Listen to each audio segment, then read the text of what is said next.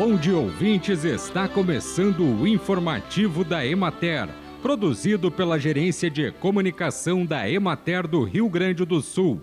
A apresentação é de Matheus de Oliveira, na técnica José Cabral a partir do levantamento dos dados de cadastramento e inclusão das agroindústrias no Programa Estadual de Agroindústria Familiar da Secretaria da Agricultura, Pecuária e Desenvolvimento Rural e operacionalizado pela Emater em todos os municípios do Rio Grande do Sul, foi possível contabilizar 162 novas agroindústrias cadastradas e 116 formalizadas até o mês de novembro de 2022.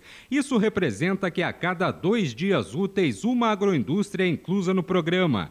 De acordo com a Emater, entre todas as regiões do estado, a de Caxias do Sul é a que concentra o maior número de agroindústrias cadastradas, com 512, e formalizadas são 266. O programa tem por finalidade a agregação de valor à produção agropecuária, à atividade pesqueira e aquicultura e extrativista vegetal com vistas ao desenvolvimento rural sustentável, à promoção da segurança alimentar e nutricional da população e ao incremento à geração de trabalho e renda.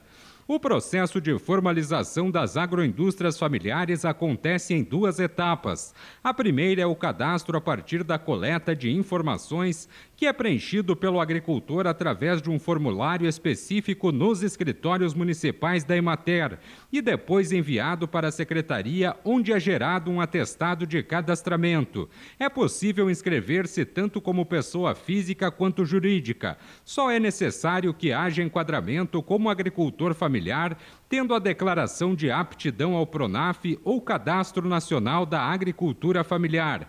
Após esta etapa concluída, o solicitante já tem acesso aos serviços fornecidos pela Emater, como apoio e implementação de agroindústrias através de projetos técnicos para construção e ampliação e projetos de crédito para que o agricultor busque financiamentos junto às instituições financeiras.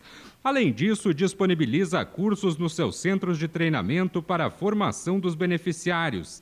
Na segunda etapa, acontece a inclusão no programa, onde o agricultor fornece os licenciamentos sanitários e ambientais e é incluso no programa pela CEAP-DR.